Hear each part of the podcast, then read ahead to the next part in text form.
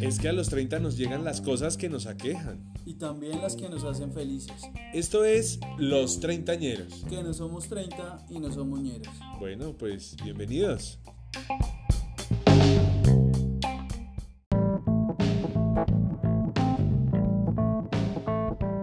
Estuvimos hablando con Mafe Cuervo, Silvi Moreno y Juan Gabriel Ardila con una sobreviviente.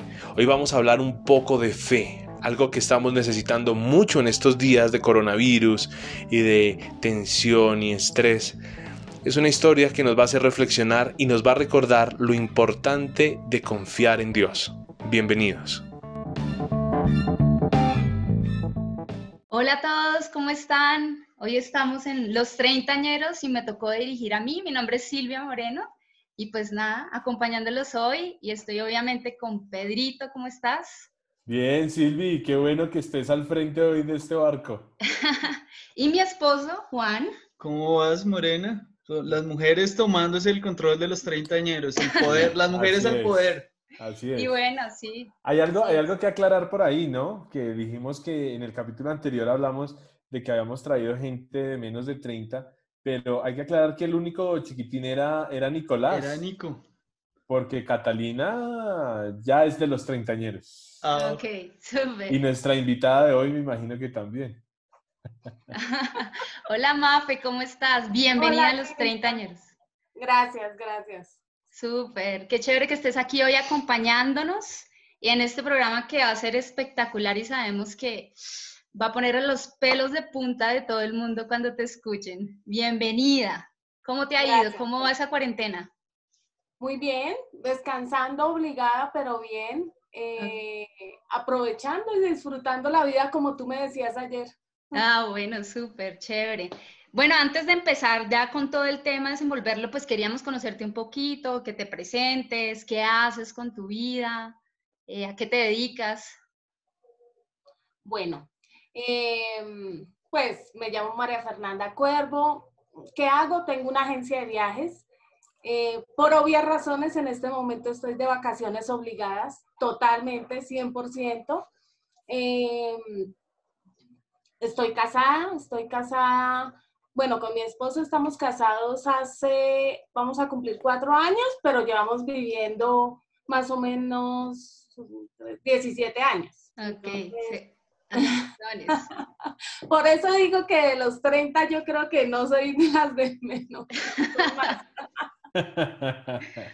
Hagan cuentas. Em, tenemos una hija que no es, o sea, no es mía, es de un primer matrimonio de él. Vive con nosotros, tiene 22 años. Eh, ella estudia y nada, mi esposo trabaja conmigo en la agencia de viajes. Ok, súper, no, pues súper chévere y bueno, a disfrutar este descanso. Pero ya entrando ahí como en tema, hay algo muy particular que pasó ahí en tu vida y queremos escuchar tu historia porque sabemos que va a ser súper edificante para, para muchas personas. Pero si quieres, para los que nos están oyendo, escuchemos un momentico este fragmento de un documental que hicieron en Discovery Channel. 16 de agosto de 2010, el vuelo 8250 de la aerolínea colombiana Aires se prepara para aterrizar en la isla de San Andrés, en el mar del Caribe, bajo una fuerte lluvia. El Boeing viene desde la capital Bogotá con 125 pasajeros y 6 tripulantes.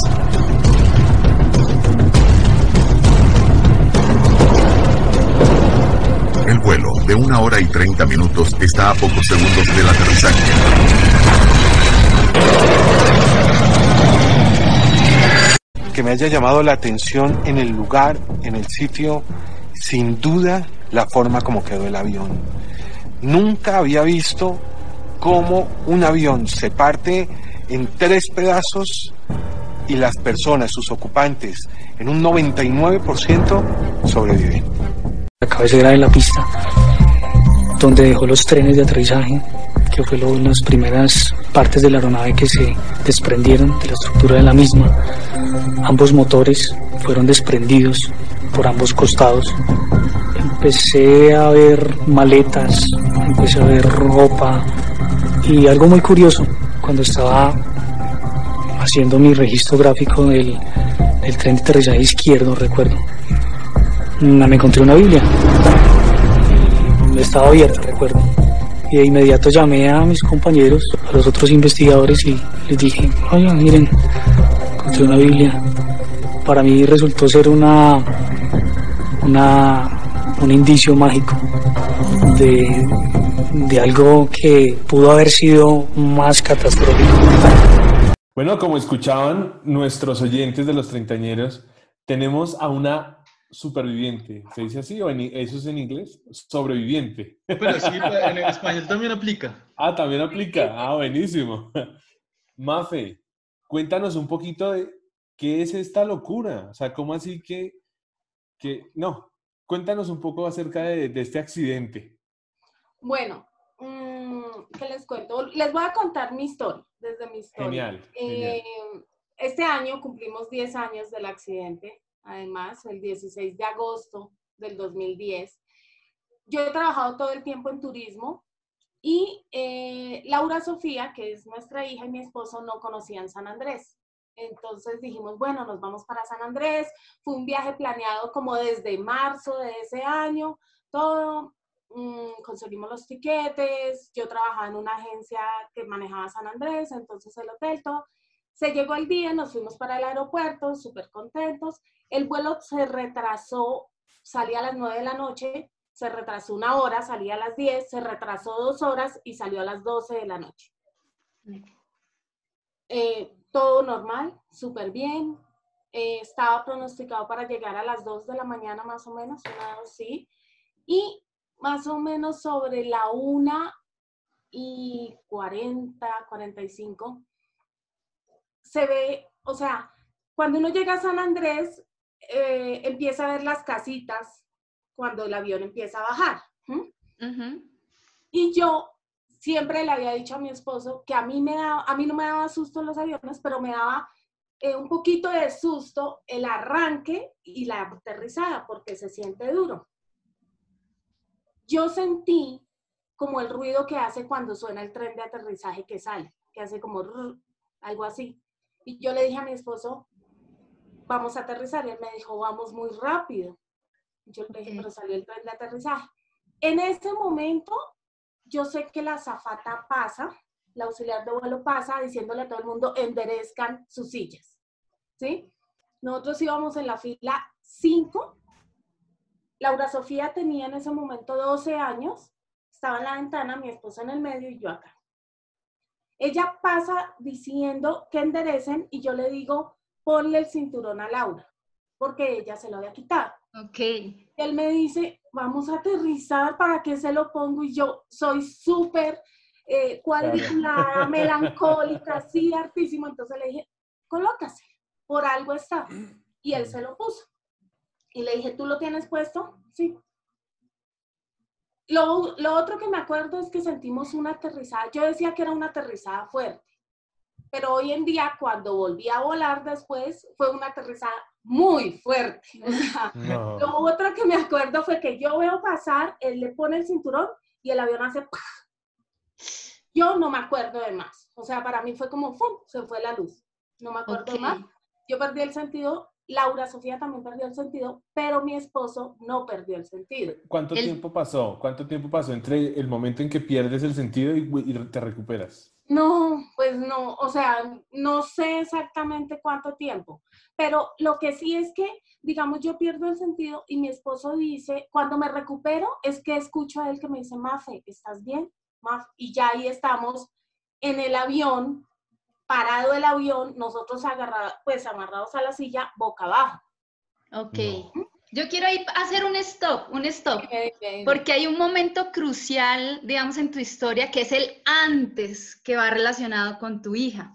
Entonces, ¿qué, ¿qué pasó esto, es, de novela, esto es de ah, novela. Sí, sí.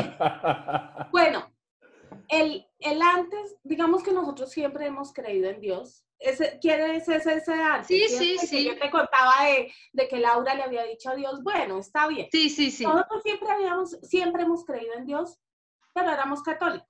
Ajá. De los normalitos, católicos nada más. O sea, no íbamos a misa ni nada, nada. Ok. Mi esposo siempre ha tenido claro y él siempre le ha dicho a Laura y nos ha dicho, por encima de Dios no hay nadie por encima de Dios. Pero ya, Laura Sofía estaba en esa, como entrando a la adolescencia, y ella tiene una prima por el lado de la mamá que decía que ella no creía en Dios en ese entonces. Entonces Laura, esto Laura nos lo cuenta mucho después del accidente de todo.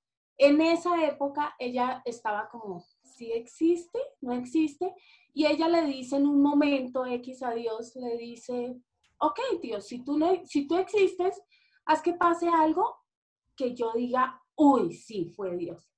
Y ella decía que ella a veces decía como, haz que se caiga ese cojín, haz así.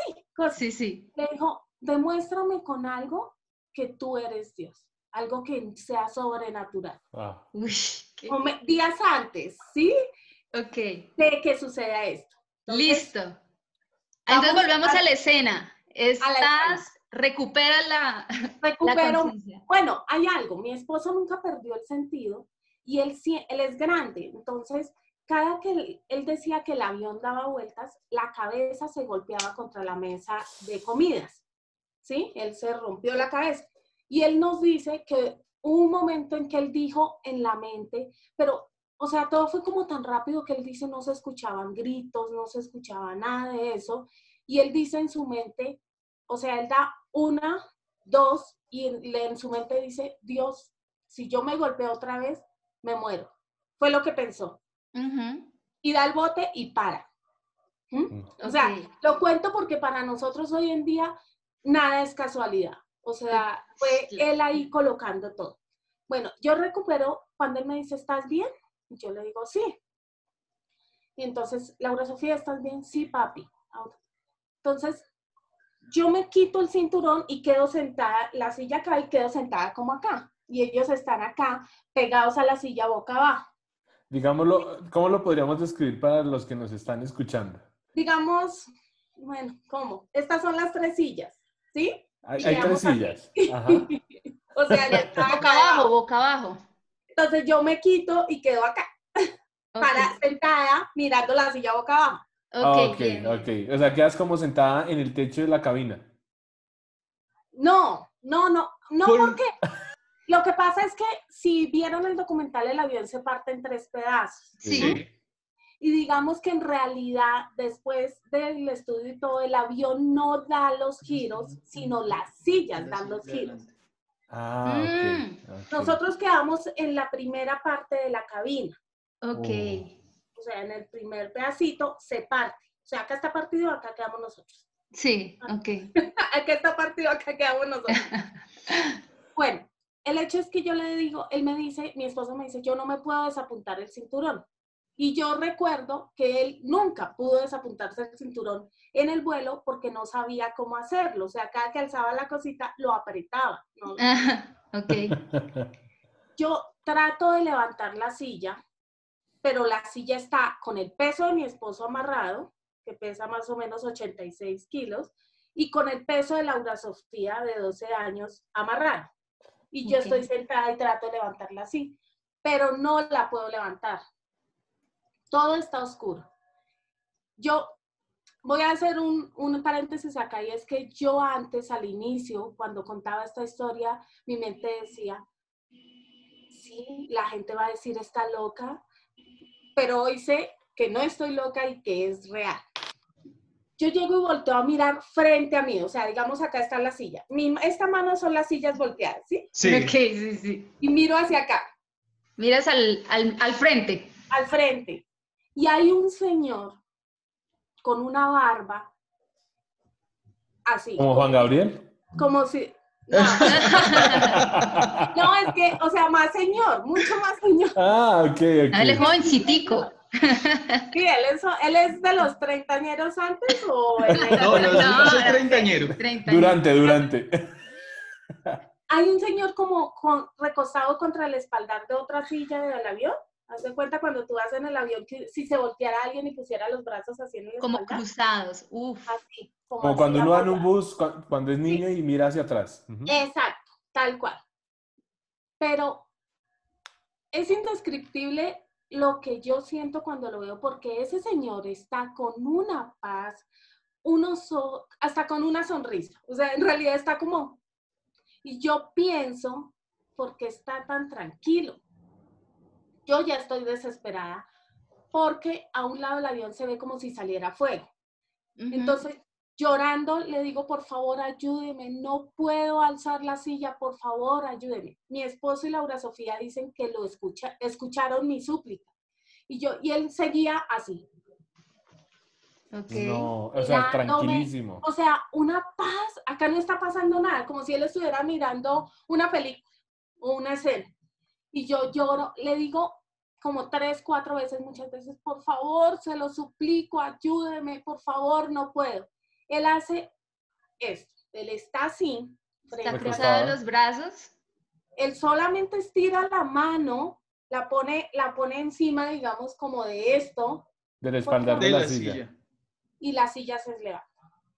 O sea, él estiró la mano y medio hizo que la... él estiró la, mano, él estiró la mano como así, como solamente poner, ¿cómo te digo? Como si tú pusieras la mano así. Enfrente, estirar la mano.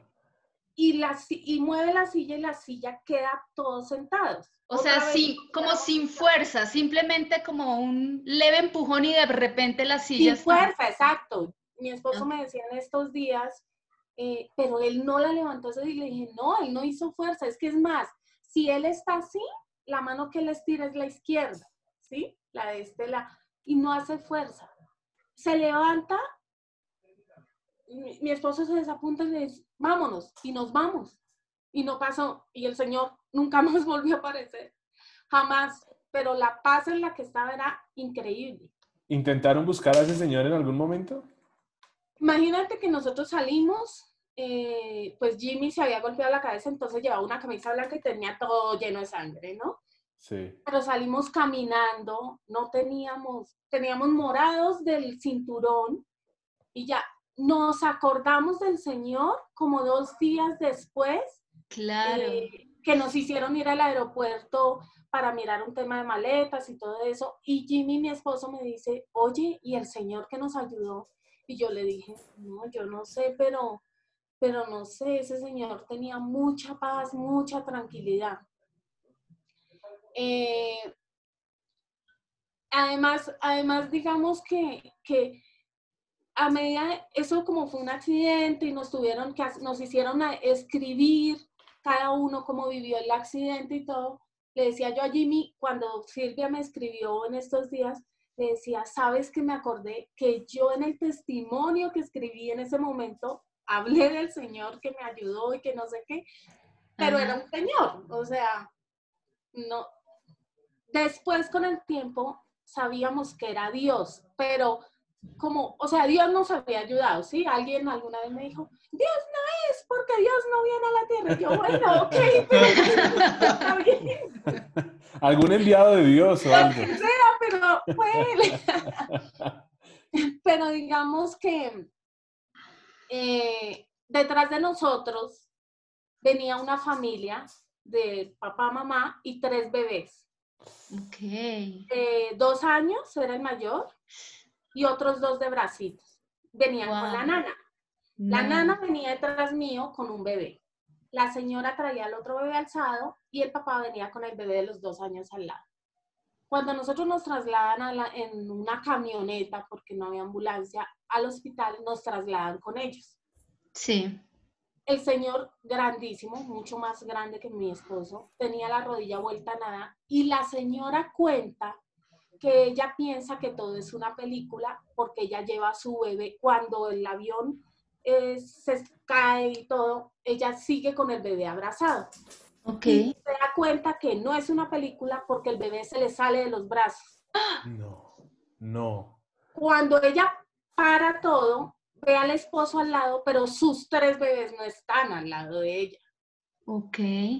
Entonces, lo cuento porque esto a mí me impactó más que lo que me pasó a mí. ok, ok. Eh, ella dice, bueno, tuve que hacer todo el esfuerzo para mover a mi esposo, la rodilla, todo. Y me voy a buscar a mis bebés. Y increíblemente, el bebé que llevaba la nana está al lado de la nana. La nana tiene la cara toda vuelta a nada, pero el bebé no tiene un rasguño. Al bebé de dos años, ella lo encuentra en el pavimento de la, de la pista, sentado, sin llorar, tranquilo, sin un rasguño. Y el otro bebé lo encuentra al lado de ella, igual, sin un rasguño. O sea, yo las vi después y era increíble ver, por ejemplo, la nana del bebé tenía la, tuvo que quedarse hospitalizada y todo, el papá en muletas y los niños no tenían nada. Qué Y ella sola cuidando a los tres niños. Imagínate, entonces... Eh, Mafe, pero bueno, a ti no te pasó nada, morados, igual a tu hija y a Jimmy, Jimmy sí estuvo lesionado pues su cabeza. Y estuvieron ahí. Yo tengo una pregunta después. Dime, dime. Bueno, o sea, después de todo esto, o sea, yo creo que uno queda súper traumado. ¿Cómo, ¿Cómo regresaron a Bogotá en avión? Pues obviamente, ¿no? ¿Y cómo fue eso? No, nosotros duramos ocho días en San Andrés, ¿no? Ok. Eh, ¿Lo disfrutaron? pues en medio de todo, sí, digamos que mm, eh, y la gente se portó súper bien, o sea, para la gente en San Andrés es muy creyente, muy creyente. Y todo el mundo tenía que ver con las personas del accidente, porque ellos dicen que esa noche San Andrés estaba en una vigilia de oración. Wow. Entonces, mucha gente y muchas iglesias, pues de la gente de San Andrés, la iglesia bautista y todo, estaban en una vigilia de oración. Entonces, para ellos, eh, incluso hay un reportaje que dice la isla Milagro, porque ellos dicen que lo que pasa es que, eh, según los estudios, accidentes como ese puntualmente que sucedió, em, casi siempre se, enciende el avión y la mayoría de personas mueren.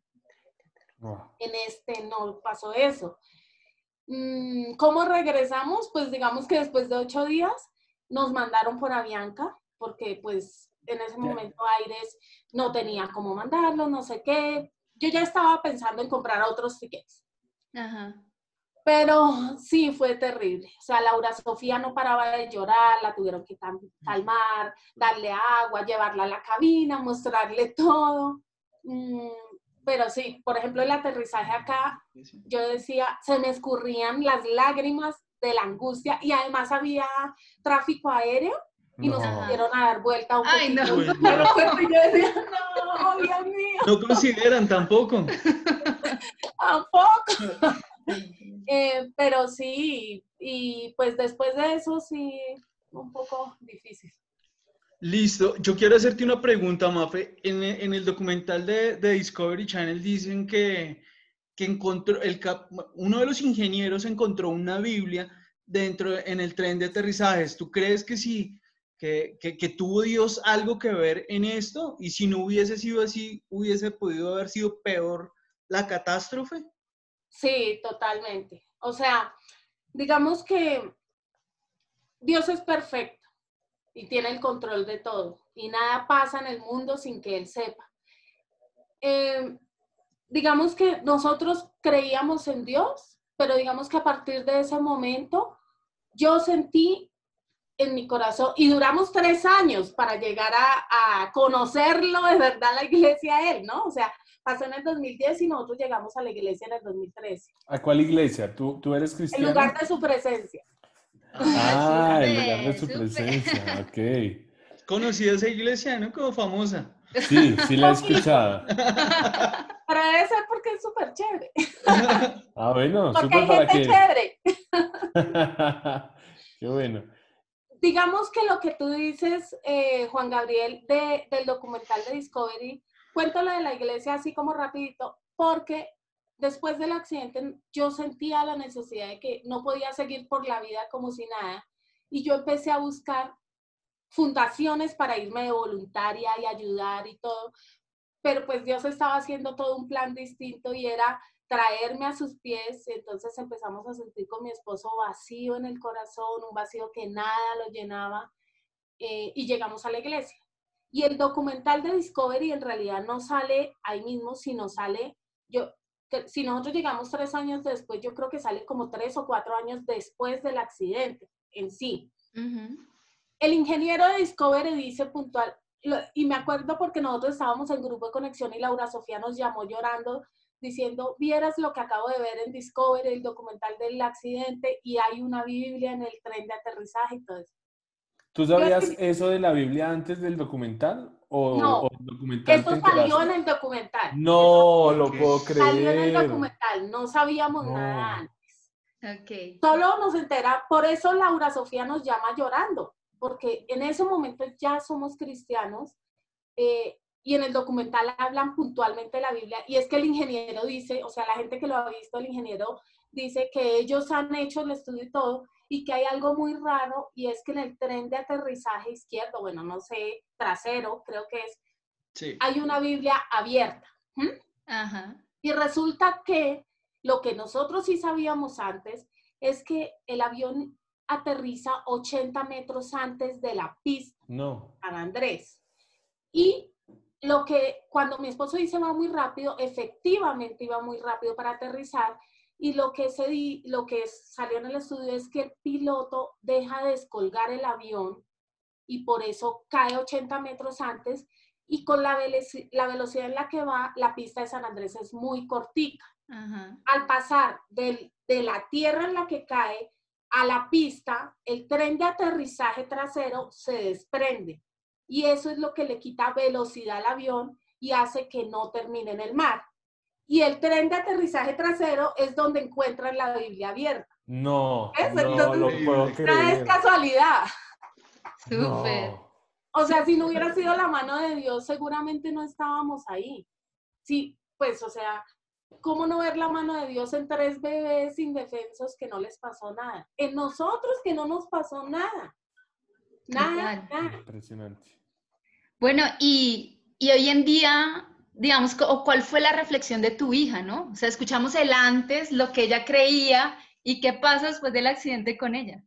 Eh, digamos que Laura después de, no al mismo, pero sí después de que hablamos, ella nos cuenta, porque nunca supimos que había hecho diciéndole a Dios, bueno, muéstrame que sí existe. Y nos cuenta que después de que pasa eso, ella sintió que fue la respuesta, o sea, ella dice que ella sintió después del accidente de ver cómo quedó, de estar vivo, sintió que fue la respuesta a Dios de, ¿quieres algo sobrenatural? Acá está. No les pasó nada. Se cayeron de un avión que se partió en tres y usted sigue parada. Sí, tenía un rasguño acá, nada más. Eh, y, y, pues obvio, Laura dice que ella ahí entendió que sí existía Dios llegó, ella llegó primero al lugar de su presencia y aún así pues igual se era de las que se dormía en la alabanza. En la alabanza. en la alabanza. o sea, le parecía lo más aburrido, pero, pero yo creo que ese fue como el inicio o la conquista de Dios con Laura Sofía para decirle, ahora sí me crees. Wow, no, es tremendo, es espectacular. Es espectacular. Yo te iba a hacer una pregunta. Bueno, después de, del accidente, ¿cómo reacciona la, la, aerolínea cuando uno tiene ese tipo de accidentes? ¿Pasa? ¿Hay algún seguimiento? ¿Algo? Pues digamos que sí, ellos, eh, digamos que ahí entra la aseguradora. Las aerolíneas tienen unas aseguradoras y esas aseguradoras tienen, tienen una reaseguradora. Las reaseguradoras son empresas eh, generalmente externas casi siempre están en Inglaterra y todo, que son las que pagan todo eh, por el seguro que tienen. Entonces, eh, a nosotros en San Andrés, digamos que en San Andrés fue un poquito mala la, el tema del manejo porque nunca tuvimos, empezando, nunca tuvimos nuestro equipaje. Ah, claro. O sea, nosotros duramos ocho días, eh, compramos unas chanclas en un puestico, una pantaloneta, así. Ajá bueno, nosotros teníamos unos amigos allá y la esposa de mi amigo me prestaba ropa a mí, bueno.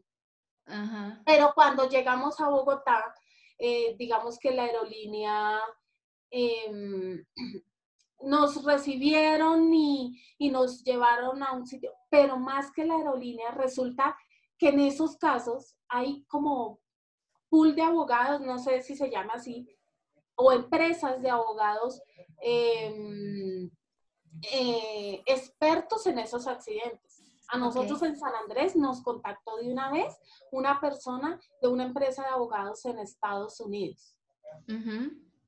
Y digamos que Dios es muy bueno porque a nosotros nos fue muy bien con el tema legal de la aerolínea, porque nos contactaron por Estados Unidos y nuestro caso, el de mi esposo, Laura Sofía, el mío, y, y pues el de, de, otras personas, no todos, fue manejado en Estados Unidos con las leyes de Estados Unidos. Wow, tremendo. Entonces, la indemnización, por ejemplo, eh, manejada con las leyes de Estados Unidos fue mejor que a los que se la manejaron con ah, indemnizan y todo. Pero hay tratamiento psicológico también, algún apoyo, algo. No, a eso voy. Mira, nosotros, pero no de la aerolínea. Digamos que la, ah, en este caso la aerolínea lo que hacía era que nos llamaba, eh, nos mandaron un libro como al año y ya. Pero los abogados que nos contactaron a nosotros y nos recogieron en el aeropuerto, nos llevaron a un hotel en Bogotá, nos hicieron pasar allá dos noches, no sé qué, nos llevaron a una evaluación eh, con eh, médicos de todo el cuerpo, fisiatras y con psicólogos. Sí. Incluso el día, ese fin de semana que nos llevan al, al psicólogo en la clínica del country, nos hacen contar todo lo que pasa y yo cuento tal cual como les conté a ustedes todo. Ok. Y la psicóloga nos dice, ah, ok, sí, eso pasa porque a veces uno en la mente eh, maneja ah. ciertas reacciones, pero esas son cosas que uno se hace. Y yo decía, no, yo loca no estoy, yo sé. Yo, lo vi. yo sé lo que vi, claro. Sí, claro. Estoy segurísima. Eh, pero sí, sí le hacen a uno seguimiento eh, de psicólogo. La aerolínea lo hace por teléfono, pero no es tan tan, profundo. Claro. debe ser también porque eh, también miran el nivel de cómo quedaste, ¿sí? Sí, claro. el nivel de trauma. De trauma, por ejemplo, la señora que se le murió la hija, se muere una niña en ese accidente que tenía la misma edad de Laura Sofía, eh, fue manejado distinto el caso de ella. Nosotros, pues, no. Mafe, este accidente, ¿cómo, ¿cómo le reconfigura a uno la vida? Yo sé que mencionaste algo como que buscabas fundaciones y eso para ayudar, pero, pero yo creo que más allá de, de buscar ayudar, es como un renacer, ¿no? Es como, como un volver a empezar. ¿Cómo esto te, le dio significado a tu vida? Eh, digamos que, exacto, lo que tú dices es cierto. Parte de que yo buscara ayudar a alguien es que eh, después del accidente, creo que con mi esposo eh, decimos lo mismo al respecto y es que mm, no podemos vivir, o sea, no podemos vivir una vida como si solo pienso en yo, en mí, hago esto y el resto no importa, ¿sí? Porque somos muy frágiles el accidente te hace ver o nos hizo ver que somos muy frágiles. Cuando yo me subí para regresarme y uno entra y ve el, grosor de, lo que cubre el avión y todo, yo le decía, ¿cómo se parte esto en tres partes y nosotros no tenemos un hueso partido? Somos muy frágiles y definitivamente es un nuevo comenzar y además es como te cambia el sentido de la vida, valoras otras cosas. Ok. Yo quiero hacerte una pregunta, Mafe, y es, ¿tú qué, qué, le puedes decir? O sea, tú estás diciendo que definitivamente el ser humano es muy frágil y en este momento estamos viendo que, que la humanidad está en jaque por un virus traído desde la China. Eh, ¿Qué mensaje le puedes dar en este momento a, a gente que de pronto puede estar pasando por una situación muy difícil a raíz de esa misma fragilidad que tenemos como seres humanos? Bueno, pues definitivamente, y, lo que hemos hablado con mi esposo, lo que tú dices, Juan, esto nos demuestra una vez más que somos muy frágiles, que acá no vale ni la plata, ni el diploma, ni el trabajo, ni nada. Em, porque si un virus así de chiquito, microscópico, nos tiene encerrados a todos y quietos, eh, es, una, es un momento más de mostrar que somos frágiles. Y a nosotros, ¿qué nos ha ayudado? Estoy segura que si hoy Dios no estuviera con nosotros, la vivencia sería distinta. ¿Por qué? No digo que todo el mundo lo sea, pero nosotros antes tomábamos mucho licor. O sea, el miércoles, el jueves para desestresarnos, el viernes también porque era rumba, el sábado pues porque si hacía sol rico y el domingo si el lunes era festivo pues chévere. y hoy en día, sí, Y esa fragilidad nos lleva a que todo lo que nosotros buscamos como de soporte en la humanidad, en el mundo, en lo físico, lo que hace es llevarnos más fondo, más a lo hondo, más al lodo. Solo Dios, solo Dios y su palabra nos ayuda a en estos momentos seguir viviendo felices, disfrutándolo y no dejando que mi fragilidad me lleve a tener depresiones, a tener angustias. O sea, yo hoy puedo decir que he tenido días en que digo, ay Señor, estoy como angustiada, preocupada, pero su palabra me da aliento, me da vida, me da tranquilidad. ¿Tú crees que la experiencia de haber visto a este, a este personaje, no sabemos, un ángel? Hoy creemos con, te interrumpo, hoy creemos con mi esposo, hoy que somos no tan bebés en el tema de Dios, eh, y habiendo leído ya más o menos la Biblia, creemos con mi esposo que es, fue un ángel. Un ángel. Porque yo le decía, Jesús no, porque Jesús dice que va a volver, pero pues en su segunda venida, entonces no, descartado. Pero un ángel sí pudo ser, entonces digamos que fue un ángel. Digamos que ese ángel, pero ¿crees que si no lo hubieras visto y si, si igual si, hubieran salvado, habrías salido tal vez más traumatizada de esta experiencia? No, no creo, porque es que, ¿sabes qué creo? Y, la, y el análisis del ángel, de la persona que nos ayudó, ha venido cogiendo sentido y fuerza a medida que conocemos de Dios. Dale, sí, tranquila. A medida que conocemos, que hemos ido conociendo de Dios.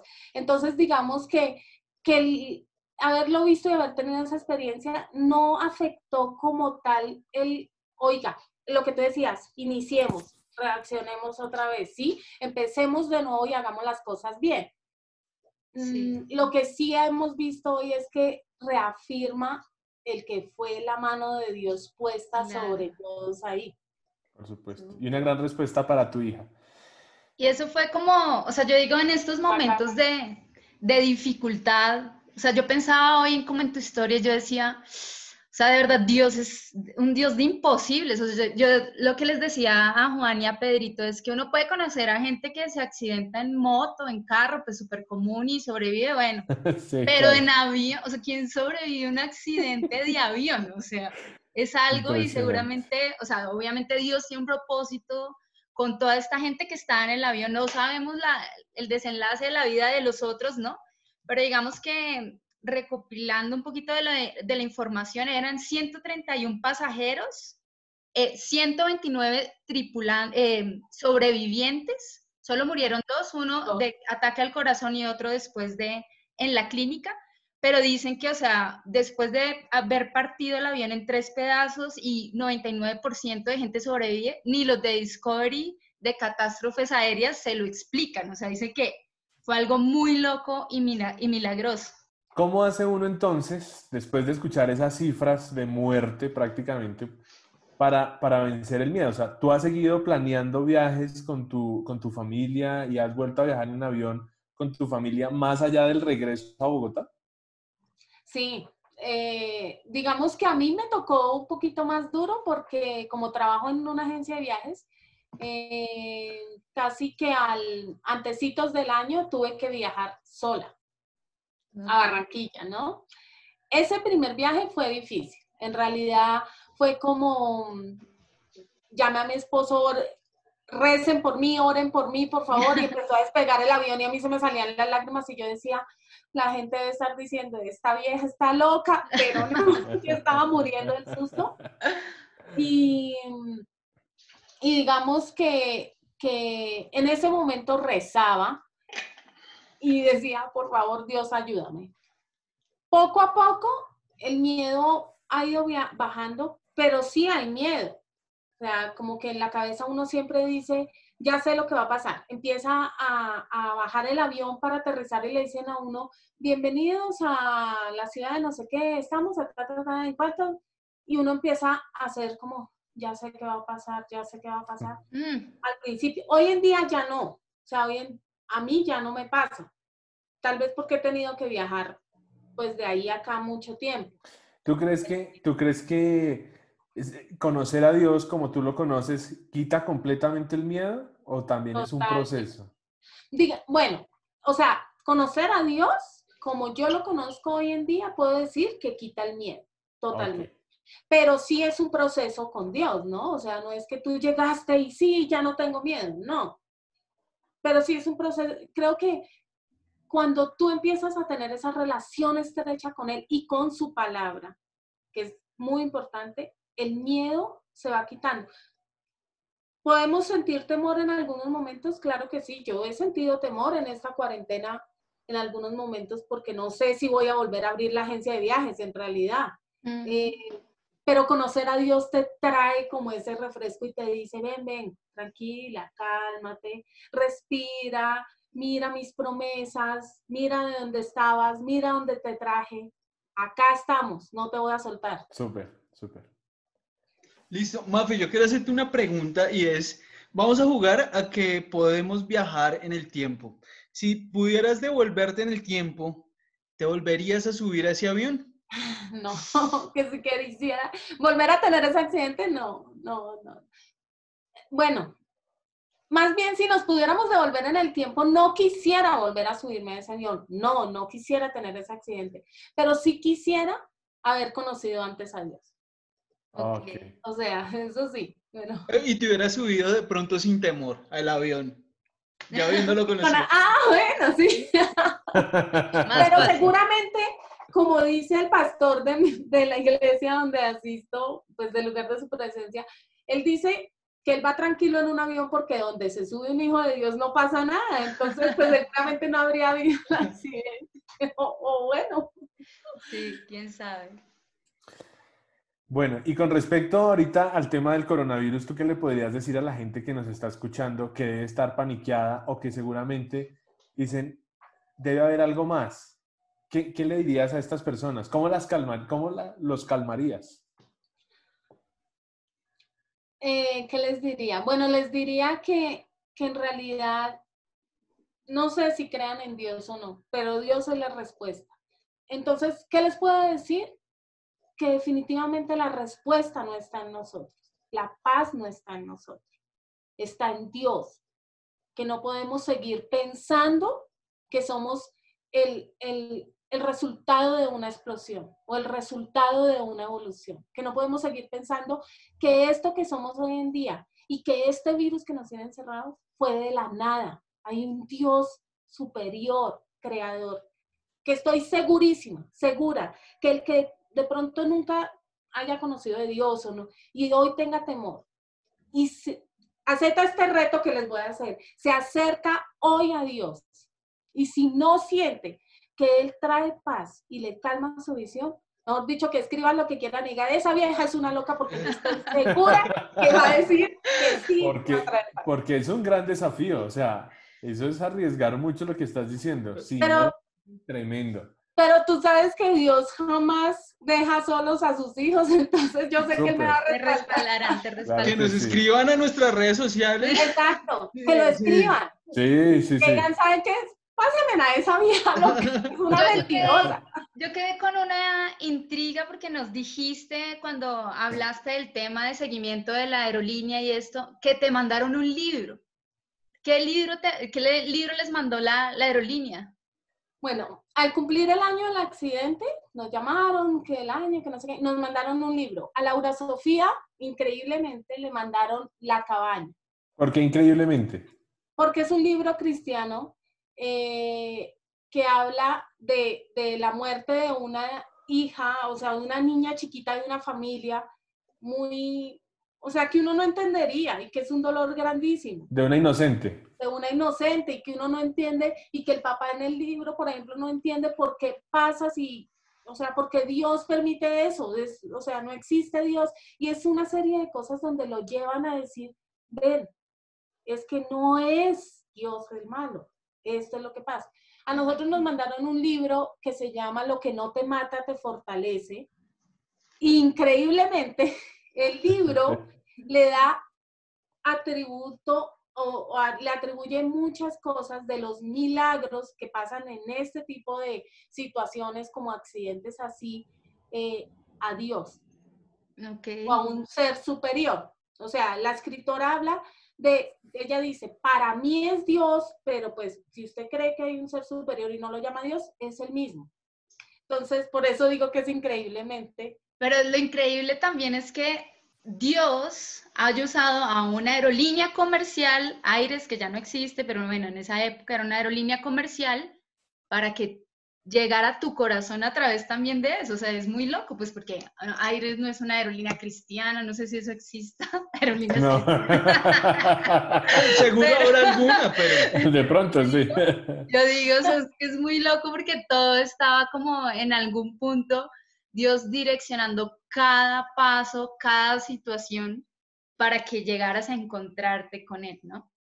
Y a mí me gusta mucho el, el, nombre del libro que tú nos dices, que lo que no nos mata nos hace más fuerte, y me hace recordar algo que dice la Biblia, y es que eh, a los que amamos a Dios todas las cosas nos ayudan para bien.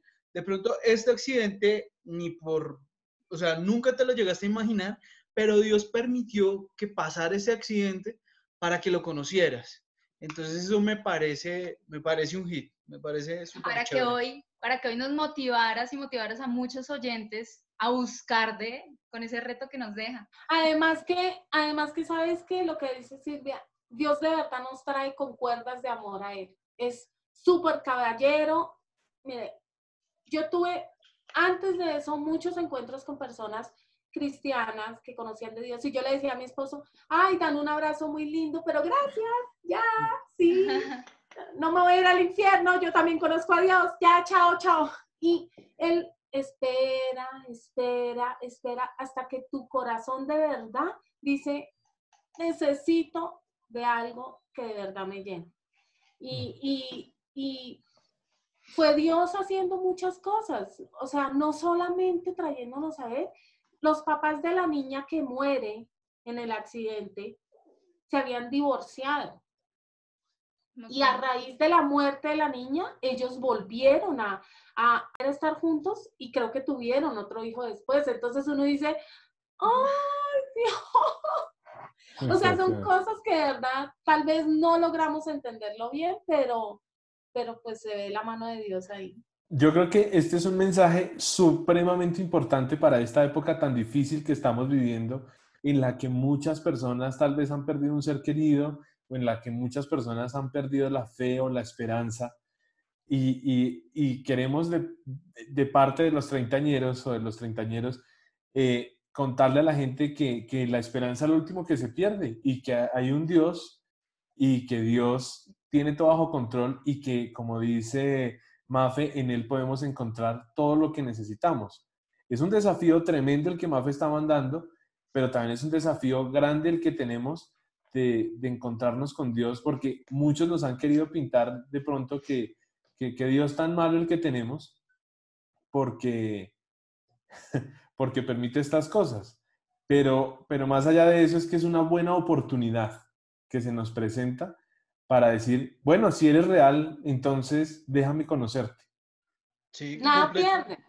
Es que Dios no, yo creo, yo creo, ¿no? Que Dios no nos ve como los objetivos, Él nos ve como las víctimas y nos quiere cuidar, como cuidó a Mafe y a su familia. Completamente. Y, y lo que usted estaba diciendo, Pedrito, eh, en, en, este momento está permitiendo toda esta pandemia y toda esta locura que, que está pasando en el planeta entero. En su momento permitió este accidente o bueno, no sé si de pronto Dios, sí, lo permitió Dios para que Mafe llegara a sus pies y lo pudiera conocer y, y todo es una cadena y ella hoy nos está hablando y le está hablando a nuestros oyentes para que acepten el reto.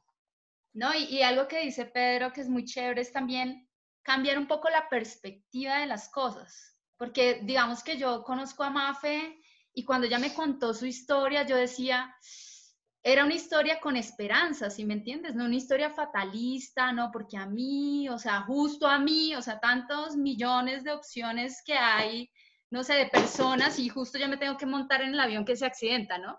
Entonces, para mí fue algo impresionante de, escucharla porque veía en ella esperanza y, y yo creo que en eso radica todo, es de la manera en que yo abordo, confronto las situaciones difíciles, es lo que me va a dar la salida y lo que me va a dar como la esperanza y, digamos que el camino a seguir lo va a determinar la manera en que yo recibo las cosas. Digamos que en este caso Mafe lo recibió de una manera espectacular y pues digamos que en este tiempo yo pienso que ese es el llamado, ¿no? Si estamos pasando por situaciones difíciles, acojámoslas, pero miremoslo con una perspectiva diferente, positiva y qué bueno podemos sacar de esta situación. Oye, muchas gracias por acompañarnos y nada, o sea, gracias por compartir y sé que va a ser súper edificante esta historia para muchos. Mafe, muchísimas gracias por, por haber aceptado esta invitación de los treintañeros, que no somos ni 30 y no somos ñeros. Y, bueno, yo creo que hasta el momento es de los mejores episodios que hemos hecho. Entonces, muy emocionante, sí, un episodio muy, emocionante. Gracias, Mafe. No, con gusto. Yo también encantada de haber estado acá, encantada de que de verdad eh, este testimonio y esto que hablamos incentive a muchos a darse la oportunidad. Nada van a perder. Entonces, ¿cuál es el problema? Démosle la oportunidad a Dios. Yo estoy segura que caímos, caen todos como caí yo, rendida a él. Genial. O sea, con Dios ganamos con cara y con sello. Con cara y con sello, exacto. No hay pérdida. Bueno, súper. Entonces, Mafe, gracias. Gracias a nuestros oyentes por estar conectados con nosotros, camino a su universidad o a su casa, lo que sea. ¿Dónde nos pueden encontrar, Juanga? Estamos en Spot, nos pueden escuchar en Spotify, en Google Podcast, Apple Podcast, en cualquier aplicación que termine en podcast. Y nos pueden también seguir en nuestras redes sociales. Estamos en Facebook como Los Treintañeros, en Instagram como arroba Los Treintañeros. Y, pues para que nos sigan y nos den un like y un me gusta y seguir y todas esas cosas que se hacen. Y compartir y compartir. Y compartir, sí, sí, sí. bueno, gracias por habernos acompañado. Chao, chao. chao. Chao, chao. Bueno, qué historia tan espectacular, de verdad, uno queda con la boca abierta. Y lo más chévere, y es que no pudimos contarle ahí a los oyentes, pero lo vamos a hacer ahí el resumen, es que la historia no para ahí, con la indemnización que recibieron pudieron comprar su apartamento y hoy en día eh, la niña tiene paga la universidad debido a esa indemnización que, les dieron por, el accidente. No, fue completamente impresionante este testimonio de Mafe y, pues quedamos de verdad con la boca abierta y, y de verdad que Dios se agarra y hace cosas increíbles, ¿no, Pedrito? Sí, total, lo que decía usted hace un segundo y es que, bueno, Dios, digamos que hay cosas que pasan, hay accidentes que suceden, hay catástrofes que ocurren, pero Dios no desperdicia nada y todo lo usa de alguna manera para ayudarnos. dice, bueno, esto no lo mandé yo, pero no importa, yo voy a usar esto para ayudarte. Y eso es lo que yo puedo ver en esta historia tan tremenda que nos contaron hoy. Tremenda, gracias Silvi. Excelente jefe de mesa, o sea, la mejor, muy bien, súper chévere, gracias. No, no, ustedes por invitarme, siempre aquí disponible. Entonces, pues, pagan bien, pagan bien, para que sepan los invitados, pagan bien. Genial. No, súper, gracias. No, ustedes. Bueno, este fue el episodio número 8 de los treintañeros, que como ya todo el mundo lo sabe, no somos ni 30 ni somos ñeros. y pues los invitamos de verdad que nos sigan en Facebook, Instagram, y nos escuchen en Apple Podcast, Google Podcast y todo lo que termine en podcast y en Spotify. Bueno, ahora, ahora por lo que veo, sí vamos a llegar a ser treintañeros. Completamente. y antes de lo que creíamos. Y antes de lo que creíamos, es decir, sí somos 30 y no somos ñeros. Eso más bien.